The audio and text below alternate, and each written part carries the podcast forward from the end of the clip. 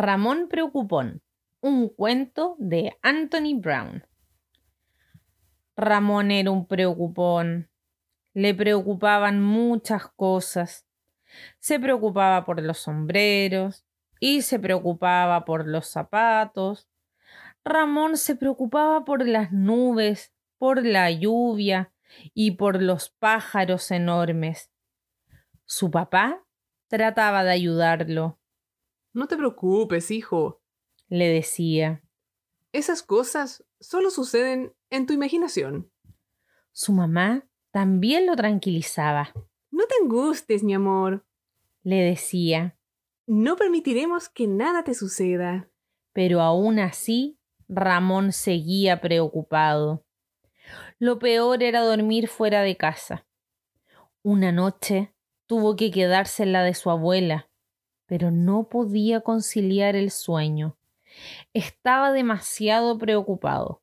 Aunque se sintió un poco tonto, se levantó a contárselo a su abuela. No te apures, cariño, le dijo ella. Cuando yo tenía tu edad, me preocupaba por todo. Tengo justo lo que necesitas y fue por algo a su habitación. Estos muñecos se llaman quitapesares, le explicó. Solo tienes que contarles tus preocupaciones y guardarlos debajo de la almohada. Mientras tú duermes, ellos se preocuparán por ti. Ramón siguió las indicaciones de su abuela y se durmió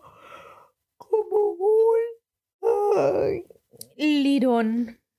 A la mañana siguiente, Ramón regresó a su casa.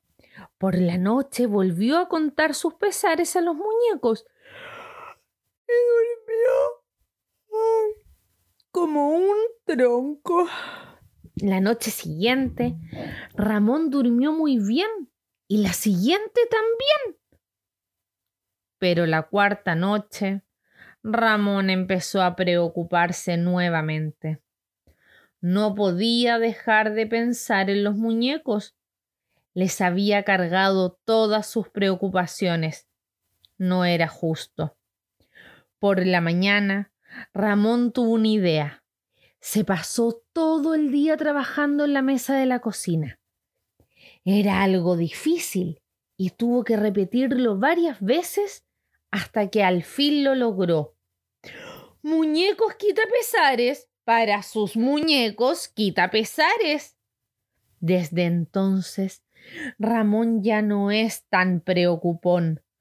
Tampoco sus amigos, pues Ramón hizo muñecos quita pesares para todos ellos.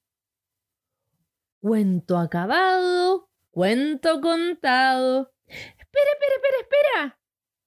Hace algún tiempo, los niños guatemaltecos empezaron a hacer muñequitos quitapesares para contarle sus penas y preocupaciones a cada uno de ellos antes de colocarlos debajo de la almohada a la hora de dormir. Creían que al despertar estarían menos preocupados, pues los muñecos se habrían llevado todas sus penas mientras dormían. Los quitapesares están hechos de pequeños trozos de madera, retazos de tela e hilo.